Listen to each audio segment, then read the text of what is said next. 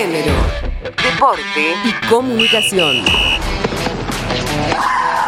En la cancha nos van a ver. Quédate en casa. El contexto es delicado a nivel mundial por el coronavirus y el deporte no es ajeno a esta realidad. Compartimos el testimonio de Belén Potasa, futbolista argentina que se destaca en Albacete, cumple con el aislamiento en España y cuenta cómo vive la cuarentena. Un poco lo que cuentan todos los, jugadores o gente que está viendo por acá, que es lo que pasa. O sea, primero lo subestimás pensando que, no es nada, un virus más o, afecta a cierta parte de la población, pero después cuando entras en cuarentena, donde estar acá adentro, los días son largos, nosotros que somos deportistas, que tenemos que entrar, entrenar dentro de la casa, que se hace complicado. Uno trata de por ahí hablar con la familia, con amigos, tratar de no estar mucho mirando televisión o las noticias porque es un poco estresante y genera pánico. Solamente puedes eh, salir para ir al supermercado, farmacia, la gente no puede estar en la calle, están cobrando multas por estar en la calle. Y vos salís y te para la policía, tenés que tener una justificación escrita por alguien que podés permanecer en la calle, si no, podés solamente ir al super o a la farmacia. Lo que por ahí nosotros tratamos de transmitir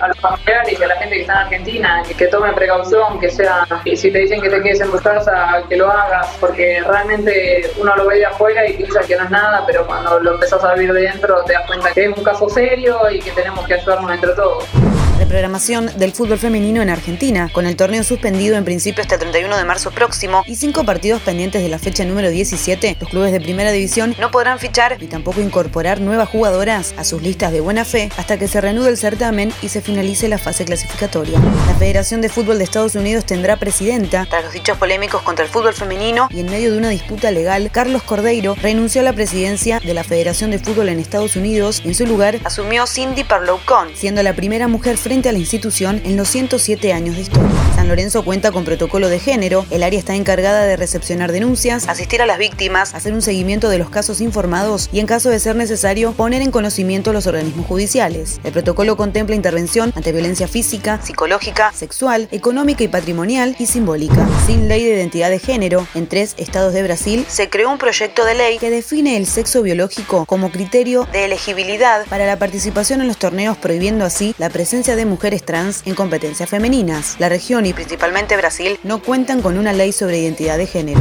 Preolímpicos de handball suspendidos debido a la expansión del coronavirus, la Federación Internacional de Handball decidió posponer los torneos preolímpicos masculinos y femeninos para junio de 2020. Las fechas se anunciarán tras evaluar la evolución de la pandemia. Informó Yamila Castillo Martínez.